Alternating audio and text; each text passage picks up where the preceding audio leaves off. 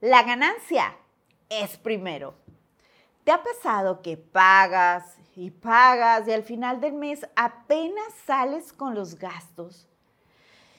Híjole, y a veces no alcanza. ¿Cómo te sentirías sabiendo que tu negocio siempre te deja una utilidad? Hoy te voy a explicar la teoría del libro La ganancia es primero, aplicada a nuestra industria.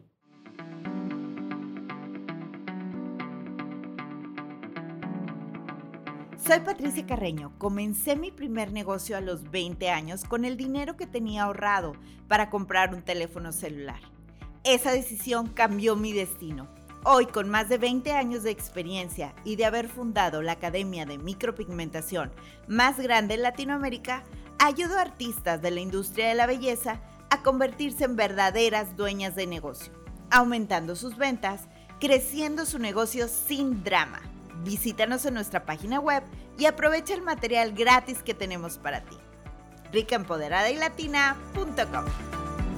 ¿Sabías que la mayoría de las empresas en la industria de la belleza cierran en su primer año de vida? ¿Cómo es esto posible si es uno de los negocios más rentables? El no tener una buena administración nos puede llevar a cerrar nuestros negocios. Hace algunos años tuve que cerrar uno de mis salones y fue una experiencia súper triste. Mi primer salón lo puse en un local pequeñito, era lo que le decimos en México un chorizo, un local angosto y largo, de 3 por 9 metros. Mis costos eran muy pequeños y rápidamente me fui a un local más grande.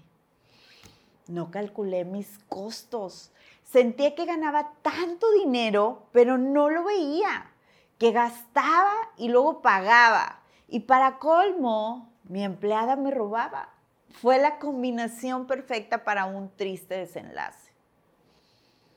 Veía pasar el dinero por mis manos, así, y no me quedaba nada. Era como si lo echara por la taza del baño y le bajara. Cuando me di cuenta que ya no podía pagar la renta, que tenía que entregar el local, híjole, lloré muchísimo. Recuerdo que mi mamá me dijo, Ay, pues lo ponemos en la casa y nos ponemos a trabajar. Y pues así en la cochera, en el espacio en el que cabe un coche, puse mi salón. Cerré con vidrio el garage y listo. ¿Sabías que nunca he hecho una inauguración? No había tiempo, no había dinero. Nunca he dejado un solo día de trabajar. Una noche antes mis hermanos me ayudaron a montar los espejos que ya tenía, a dividir la lavandería para hacer una oficina recepción pequeñita. Híjole, la agenda, gracias a Dios, llena de clientes. Y justo esa noche, antes de comenzar, falleció mi abuelita, con la cual estaba súper apegada. Por la madrugada fui a la funeraria para maquillarla. Ella siempre fue súper guapa. Cuando la gente me pregunta, ¿por qué te arreglas siempre? Creo que es por ella. No podía dejarla ir así. Regresé en la mañana a trabajar. El show debe continuar. Un 17 de marzo, un día de San Patricio. Así, con el alma hecho pedazos, es como se coge impulso para lograr lo que uno quiere en la vida. Estaba endeudada hasta el copete y me habían regresado el depósito de la renta. Subí a mi habitación y lo puse en una alcancía adentro de una gaveta, porque con eso iba a pagar el vidrio que me habían puesto y otras cosas que debía. Y esa tarde solo estábamos mi empleada y yo, y adivinen qué, el dinero desapareció.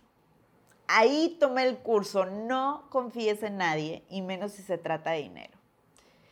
Esta chica le robaba a las clientes. Y a mí, una vez contando el dinero, me sacaba un poco de la bolsa, entonces nunca sabía qué había pasado. Hasta que un día la fui a dejar a su casa y no aguantaba ir al baño y le pedí entrar y sorpresa, había montado un salón con todo lo que se había llevado del mío. ¿Y sabes qué es lo peor? Aún así me daba cosita despedirla. Agarré valor y comencé de cero, solo con mis dos manos. y la ayuda incondicional de mi mamá. Ya sin esos fijos tan altos, me enfoqué en no gastar absolutamente nada. Todo se iba a pagar deudas y eso me hacía muy feliz. Me sentía tranquila y relajada de ya no deberle a nadie. Empecé a calcular mis gastos y sobre todo me olvidé del me lo merezco porque trabajo mucho. Dejé de comprar cosas que no necesitaba. Me prometí a mí misma nunca más quebrar otro negocio. No quería atravesar por esa situación de nuevo. Fue entonces cuando entré a la primera maestría de negocios y entendí más de la administración. Y no me quejo, me iba muy bien hasta que leí este libro que cambió totalmente mi manera de pensar. Por lo general, nosotros tenemos que ingresos menos gastos es igual a ganancias. Este método nos propone ingresos menos ganancia es igual a gastos.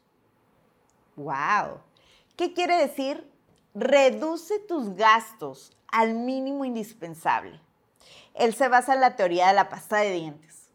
Cuando abrimos la pasta de dientes y está nueva, bueno, ponemos una cantidad enorme en el cepillo.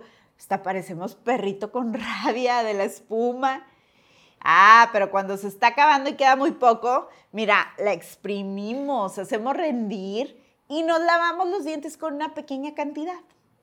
Y adivina qué, obtienes el mismo resultado. Así que cuando vemos mucho dinero en nuestra cuenta, estamos solamente pensando en qué gastar. Y cuando no tienes, te hace ponerte creativo a ver cómo ganas más. ¿Te hace sentido? Tener el dinero a la vista te hará encontrar en qué gastarlo. Siempre habrá un adornito que comprar, un nuevo iPhone, un coche lindo y ni qué decir de las bolsas de marca o los zapatitos. Sí, te lo mereces, para eso trabajas. Ajá. Sin embargo, el dinero no es tuyo, es del negocio. Así que la primera acción es separar un 5 a un 10% en una cuenta donde no se va a tocar el dinero. Esa es la ganancia. Segunda, ten un sueldo. ¿Cuánto? Entre un 20 y un 30% de tus ventas. Lo que le pagarías a un colaborador que hiciera tu trabajo. Un 15% va a la cuenta de impuestos.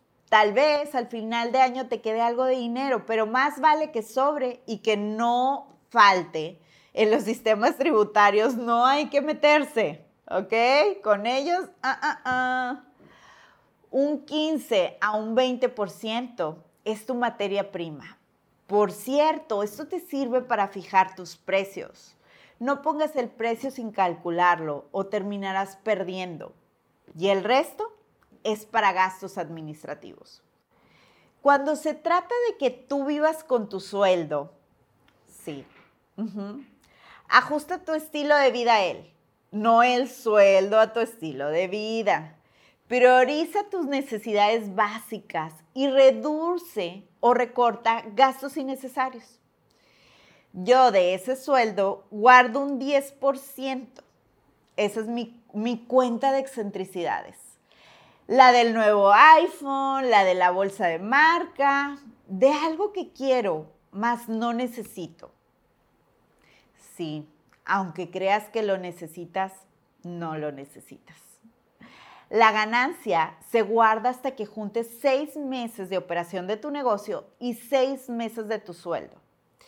Eso te servirá para sortear cualquier cosa, como la crisis del COVID, que hizo que mucha gente perdiera sus negocios por no estar preparados. Cuando termines de ahorrarlo, te recomiendo lo pongas en una cuenta donde te dé algo de rendimiento, algún fondo. Lo importante es no tenerlo a la vista, no gastarlo.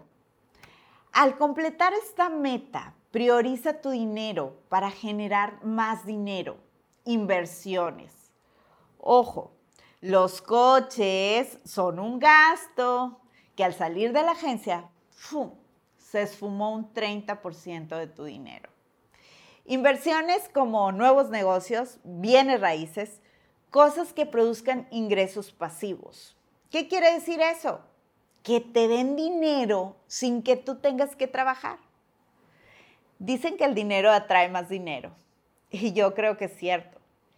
Y también creo que la pobreza atrae más necesidad.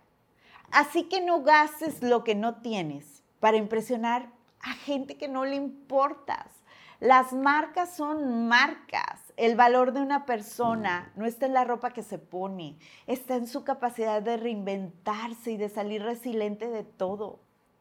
Como emprendedores, no tenemos un retiro asegurado. Y sí, tal vez te mueras antes y no lo disfrutaste, pero ¿y qué tal si no? pasarás miserablemente toda tu vejez cuando ya no puedas trabajar. Busca el equilibrio, todo se puede. El estar en un local súper lujoso no es significado de éxito seguro y sí de un fracaso anunciado. No te pierdas el libro, búscalo. Espero te haya servido este podcast. Gracias por tus comentarios, ayúdame a alcanzar la meta de ayudar a un millón de emprendedoras a crecer sus negocios sin drama. Sígueme en Instagram, estoy como Pats Carreño y en Facebook como Patricia Carreño. Los negocios requieren de mucha disciplina y autocontrol, pero estoy segura que ningún empleo te puede dar las satisfacciones que te da un negocio propio. Más recuerda, no es para todo el mundo si no estás lista para practicar este deporte extremo donde cada día se siente que apuestas hasta el alma, quédate donde estás. Pero si eres del grupo que dice voy por todo, pon manos a la obra y recuerda que el límite es el cielo.